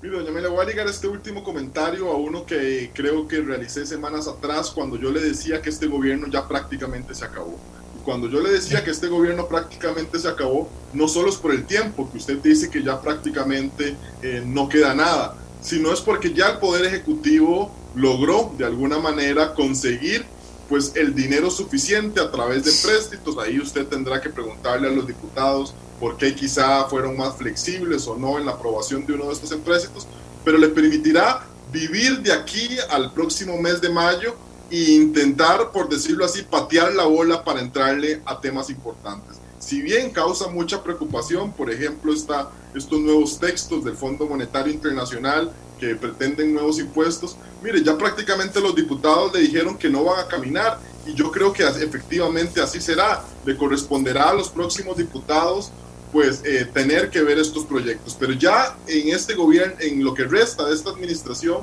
dudo yo alguno de estos pues pueda ver la luz y lo que vamos a encontrar es lo que vivimos en, al inicio de esta administración. Llegar justamente, mire, pongámosle fecha, a por ahí del mes de diciembre del 2022, donde eh, nuevamente estemos ya prácticamente eh, cercanos al abismo de una nueva calamidad económica como la que teníamos eh, en diciembre del 2018 con el tema de reforma fiscal y que no quede más remedio tener prácticamente el revólver detrás de la nuca para que los próximos diputados, si no se plantan desde un inicio, y de ahí la importancia de ver quiénes están eligiendo estas semanas en cada una de las agrupaciones, pues no le quedará más remedio que aprobarlo y seguiremos con este nadadito de perro que lastimosamente nos viene caracterizando como país, para justamente vivir únicamente a, al cierre de quincena. Es decir, la, administración de los recursos en este país, su único objetivo es prácticamente llegar a fin de mes y eso es lo que venimos viviendo, doña Amelia. De ahí, que no podemos mirar ni a mediano plazo ni a largo plazo, es vivir con la vista corta justamente a, coyol comido, coyol partido, como decían también nuestros abuelos. Muchas gracias a Daniel Calvo, a doña Silvia Hernández, presidenta de la Asamblea, a los jefes de fracción que participaron hoy en el programa. Pero, pero sí, señores, no, no, no sé cómo interpretar yo eh, la visión y la acción y la gestión política de los partidos algunos medio existen, otros vienen naciendo y otros están muy desgastados. Pero la verdad es que yo no entiendo cómo es posible que cualquier partido, lo que sea, con 10 personas, o con 3, o con 5, o con 7, o con 12, pueda representar la voluntad de un pueblo en temas que son muy claros. El tema impuestos es un tema en el que la mayoría de los costarricenses está de acuerdo. El tema del alto costo en la electricidad también. O sea, hay temas en que todo Costa Rica, prácticamente, si se hace una encuesta, se logra tener resultados, más que una encuesta, debería ser hasta un referendo en eso, y nos daríamos cuenta de cómo están las cosas, pero al final no tenemos oposición. Eh, las personas que dicen, de, pero si yo ahí tengo el diputado por el partido del que yo voté, ¿qué pasa? Me explico lo que les quiero decir. Aquí tengo la gente diciendo, pero ¿cómo no han votado esto del IVA? Bueno, dice uno, eh, es como decir, pero ¿por qué no me están escuchando? Pero si somos los demás costarricenses y no somos esos que, que creen que no hay nada que hacer o que creen en que hay que hacer, poner más impuestos o que creen que hay que sostener una burocracia y no hay que tomar control del gasto y no hay que recortar el gasto y que solo piensan en darnos más impuestos. O sea, eso entonces ya no existe. Ya los partidos no van a hacer eso, siempre van a terminar negociando. Mira, negociame que el, que el parque que está a la par de tal escuela me lo den para tal cosa y ya quedamos listos. Yo te doy el voto para que no, ¿me entienden lo que les digo? Así no funciona. Así no funciona una oposición seria que represente al resto del pueblo. Si es que la Asamblea Legislativa es una caja de resonancia, se supone, de lo que quiere el pueblo. El pueblo ha sido muy claro en muchas cosas. No les dan pelota no le dan pelota y entonces al final negocian, no sé cómo, porque no lo entiendo. Al final terminan unas negociaciones que van a clavar un montón de impuestos, si es que los clavan, o, el otro gobierno que venga, el que sea, que traiga la forma en que va a recortar gastos, controlar, no sé cómo va a ser o va, o va a tener que poner impuestos, porque al final esto es lo que termina, aunque impuestos es lo que la mayoría del pueblo no quiere.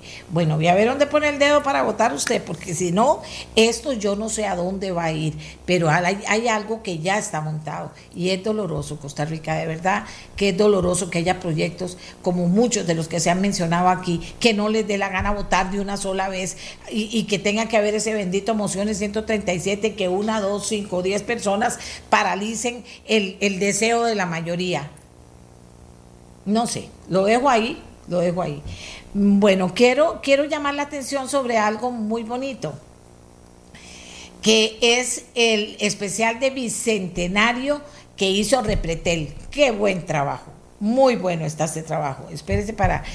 Es hoy creo que va a haber reprise para no fallar, porque me gustaría que si usted no lo ha visto, hoy a las 8, hoy, a ver. Mm, vamos a ver. Ajá. Ok. Entonces, que hoy a las 8 de la noche se va a pasar ese especial de Bicentenario de Repetel. Felicitaciones a la gente que trabajó en ese especial. Muy bueno, muy bueno, muy bueno, muy interesante.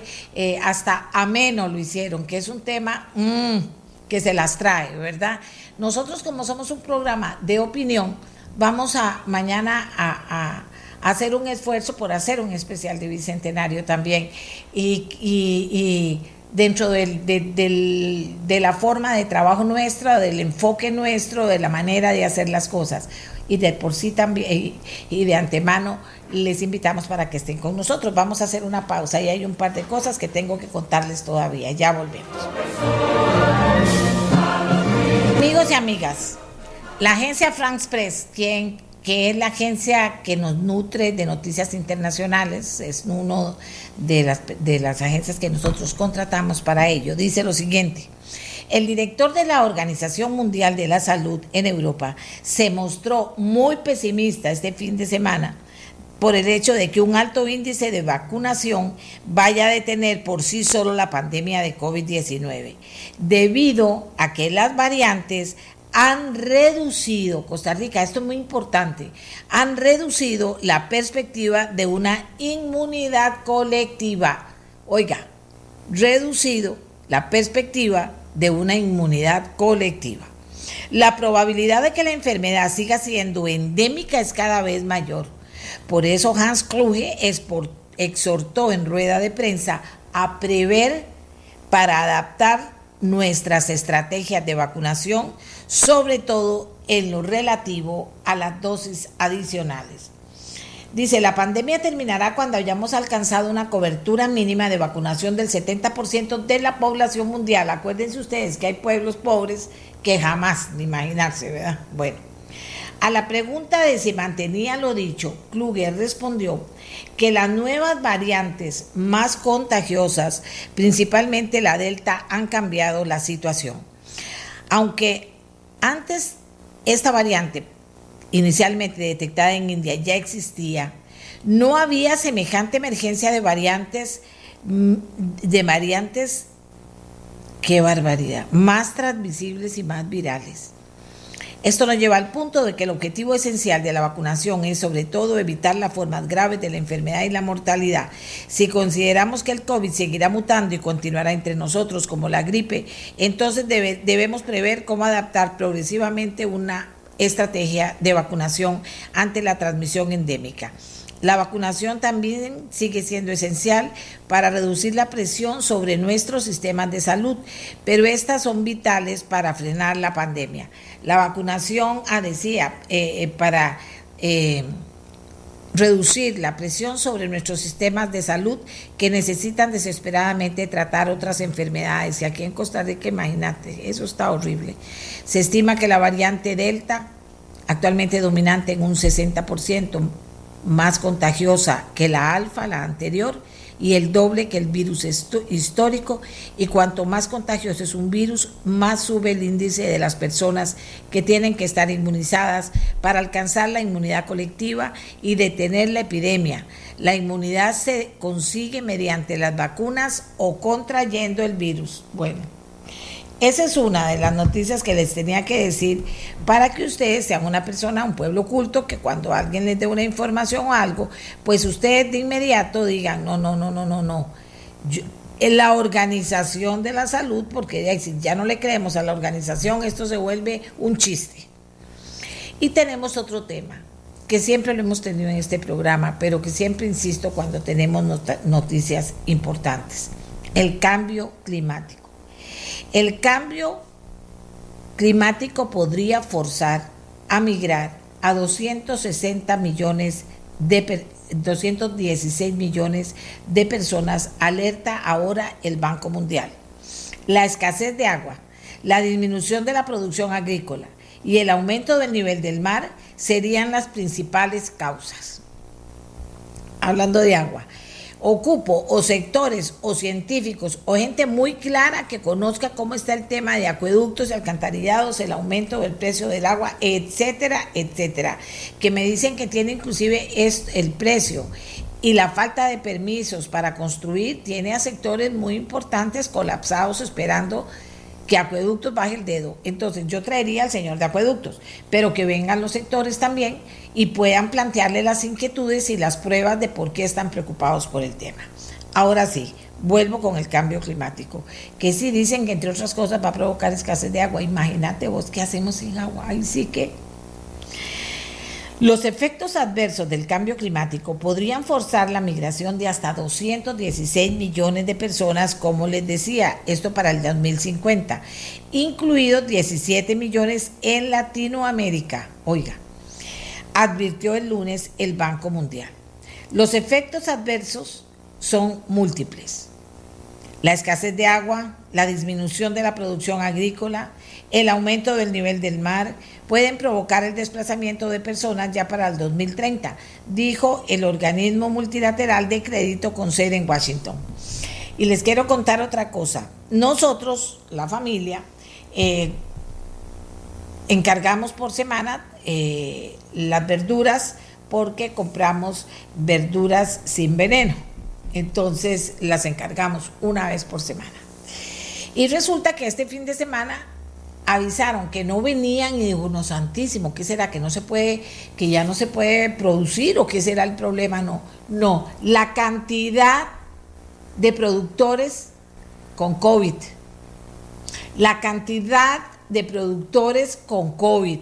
De claro, no pueden producir, se les echó a perder, eh, no, no ganaron plata, se les echó a perder intermediarios también con COVID. Eso es para que el que no quiere darle importancia al tema, si a usted no le importa tener COVID cada vez que quiera, piense en los demás. Vieran ustedes qué tristeza que me dio, porque eso para ellos es muy serio. No sé cómo les irán a ayudar, pero muy serio. Y ojalá que se pongan todos buenos ya para esta semana. Según las predicciones para el 2050, volvemos al cambio climático, y, y lo que pasó con los productores no fue el cambio climático, fue el COVID, que algunos dicen que es producto también del cambio climático. África subsahariana podría tener hasta 86 millones de migrantes climáticos internos. Asia Oriental y el Pacífico podría tener 49 millones. Asia Meridional 40 millones. África del Norte 19 millones. América Latina 17 millones, no es poquito. Y Europa y Asia Central 5 millones. Los datos surgen de la actualización del informe Grandwell, publicado por primera vez en el 2018, que entonces anticipó 143 millones de migrantes climáticos para África subsahariana, Asia Meridional y América Latina. Ahora se agregaron otras tres regiones. Esta proyección no está grabada en piedra, dice la persona vocero del Banco Mundial. Jürgen Boegeli. Si los países comienzan ahora a reducir los gases de efecto invernadero, a cerrar las brechas de desarrollo, a restaurar ecosistemas vitales y ayudar a las personas a adaptarse, la migración climática interna podría reducirse hasta un 80% a 44 millones de personas en el 2050. Oiga, muchos de nosotros ya no estaremos aquí, pero, pero si eso pasa es porque desde ahora ayudamos, desde antes hemos ayudado en eso. Esa tendencia tendría implicaciones importantes para los países de acogida, que a menudo no están preparados para hacer frente a estos flujos migratorios. La trayectoria de la migración climática interna en el próximo medio siglo depende de nuestra acción colectiva sobre el cambio climático. No todas las migraciones se pueden evitar, pero si se gestionan bien, los cambios en la distribución de la población pueden ser parte de una estrategia de supervivencia eficaz, permitiendo a las personas salir de la pobreza y construir medios de vida resilientes. Les voy a decir una cosa, a mí yo tengo gente por dicha cerca mío que le interesa mucho el tema.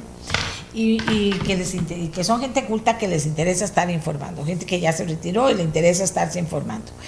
Y me insisten mucho en el tema de que va hay ciudades que quedan vacías, se pueden ir a poblar, o hay ciudades, y, el tema es más grave que esto.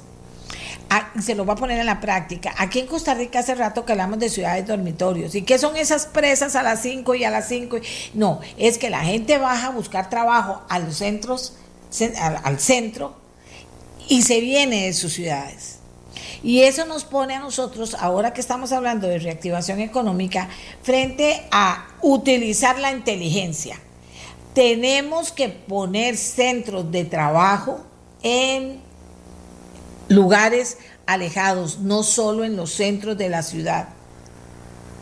Tenemos que hacerlo. Si se pudiera hacer, inclusive esto de las zonas francas, tienen que ser con varias eh, eh, categorías, cualidades, pero también sería bueno. El tema es que la gente tenga trabajo en su comunidad y que no se venga. Eso pasa aquí en Costa Rica, igual que pasa en España, igual que, que en todo lado. Pasa. Bueno, pero aquí en Costa Rica, ¿por qué no pensamos así? ¿Por qué no pensamos en que haya centros de trabajo? Favorezcamos eso de muchas maneras para que haya centro de trabajo. Además, para que haya una red que permita la conexión maravillosa para que haya muchos también posibilidades de trabajar desde la casa fuera de los grandes centros, no tener que venir a, contaminar a San José, no tener, o sea, es una, es una ecuación que solo nos da ganancias. ¿Por qué no lo hacemos? Costa Rica, yo quiero saber por qué. Y si, la, y si tenemos buena generación, ¿verdad? para poder conectarnos digitalmente y poder hacer un excelente trabajo desde las casas, también eso se, se debe fomentar. Y no que otra vez medio dicen, ya, ya estamos abriendo y son aquel montón de carros, aquella gastadera de gasolina, aquella contaminación, horas en las calles otra vez, este fin de semana largo fue una cosa espeluznante, la cantidad de carros. Bueno, ¿por qué no pensamos en visión de futuro o con visión de futuro? ¿Qué se podría hacer para ir invirtiendo esa realidad que se hizo aquí en Costa Rica y en muchas partes del mundo que quería venirse al centro de las ciudades o al centro de, del país para trabajar, porque aquí era donde había trabajo, e inclusive mucha gente se vino pensando eso y está ahí en los cordones de miseria porque no consiguió el trabajo que creía que iba a comenzar. ¿Por qué no promover el trabajo fuera de las ciudades y más de las grandes ciudades? Y entonces tendríamos, por ejemplo, menos contaminación, tendríamos un montón de cosas, pero entre todas menos contaminación. Vean que gente que tiene mucho dinero se ha ido a, vivir a lugares que son condominios grandes, grandes, importantes, y que tienen el banco, el supermercado, la farmacia, el colegio, y que no. Ahora, eso no se puede hacer en todas partes, pero digo, esa es, esa es la idea, esa es la idea, que aquí se, se vea eso con con seriedad, se ayude a los, a los emprendimientos grandes, de mediano para arriba, que puede generar empleo en las ciudades, en las cercanías de sus ciudades, y aquí hay buenas carreteras, ¿verdad?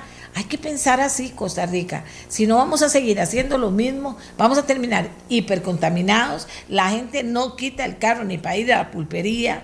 Hay gente que va a la pulpería en carro y la matan porque ahí andan los sicarios matando gente en las calles. Vean cómo están todos los días los periódicos de la nota de los muertes.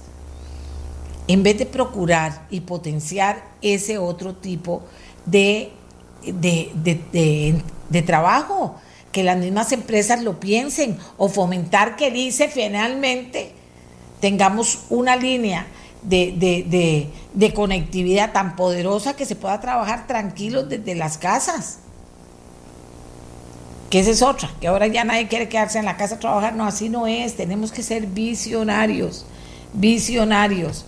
Pensar en lo que hay que hacer y hacerlo. Eso es lo que digo yo, ¿verdad? Eso es lo que digo yo. Dice doña Amelia, o la oposición no comprende los proyectos, o bien se ponen de acuerdo. Sí, sí, es que es una cosa que yo no entiendo, pero que me da, ¿verdad? Dice doña Amelia, la estoy viendo en el Facebook. A ver.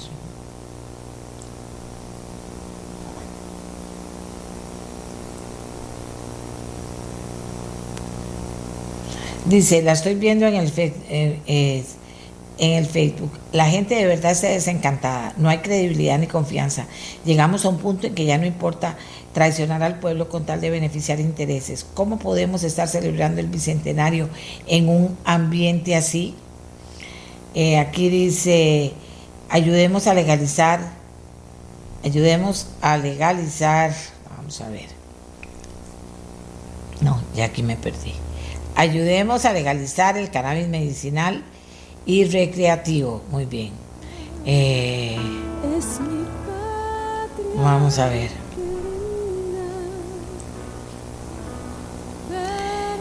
Con el tren eléctrico, que ese es otro tema que un día esto vamos a tocar. Ya, se nos acabó el tiempo, tenemos que irnos hasta mañana. Invitándolos a hoy a las 8 de la noche en Repretel. Hicieron un trabajo bellísimo y profundo pero agradable también de ver, de el bicentenario. Felicitaciones a toda la gente linda de Repretel, eh, a Gretel Alfaro, la directora de todo este proyecto, que de verdad valió la pena, valió la pena. Hoy lo reprisan a las... Miguel, ya me olvidé, me olvidé. Eh, eh, vamos a ver, no tengo, ya me desconecté. A las 7 o a las 8. Ahí Repretel lo debe estar anunciando. A ver, Miguel, más fácil haberme puesto un número en, el chunche y ya. Vamos a ver. No, no hay manera. Hoy a las 8, Miguel, o a las 7, sí, a las 8, ¿verdad? Diego a las 8 o a, a las... Aquí tengo montones de maneras, ya me quité el, el, Porque ustedes saben que estos bichitos que ponen para que uno oiga por aquí eh, se convierten en, en un bien, bien incomoditos. Bueno, pero véanlo, ahí está, lo están promocionando en Repretel, vale la pena a las 8 de la noche en Repretel, el especial Bicentenario. Mañana a las 7, aquí en Nuestra Voz, el especial del Bicentenario. Gracias por estar con nosotros, por opinar, por generar opinión y porque, de señores, hay que pedirle a la gente que se ponga las pilas y a los mismos diputados, ya no queremos, si hay oposición, hay oposición. Si representan a los costarricenses, que se vean representados. Los costarricenses no queremos impuestos, los costarricenses queremos control del gasto, recorte del gasto. Los costarricenses queremos cosas que no son reactivación económica, por Dios, para que pueda haber realmente más empleo. No queremos más desempleo. Somos el país con más desempleo en América Central. Imagínate a lo que hemos llegado cuando éramos la Suiza centroamericana. Nos vamos hasta mañana, Costa Rica. Gracias, gracias por acompañarnos. Este programa fue una producción de Radio Monumental.